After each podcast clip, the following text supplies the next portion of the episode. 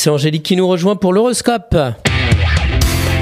La matinale IDFM, l'horoscope. Bonjour Angélique. Bonjour à tous, bonjour Christophe.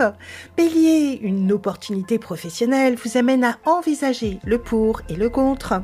Taureau, un imprévu risque de surprendre votre ligne de conduite professionnelle. Gémeaux, vous pouvez négocier avec succès une rupture de contrat transactionnel. Cancer, vous prenez des décisions importantes qui renforcent vos prises de position. Lion, ce n'est pas le moment de faire des spéculations liées aux crypto-monnaies. Vierge, malgré quelques rentrées d'argent, vos comptes sont encore en balotage? Balance, essayez de vous organiser quitte à faire appel à des personnes compétentes.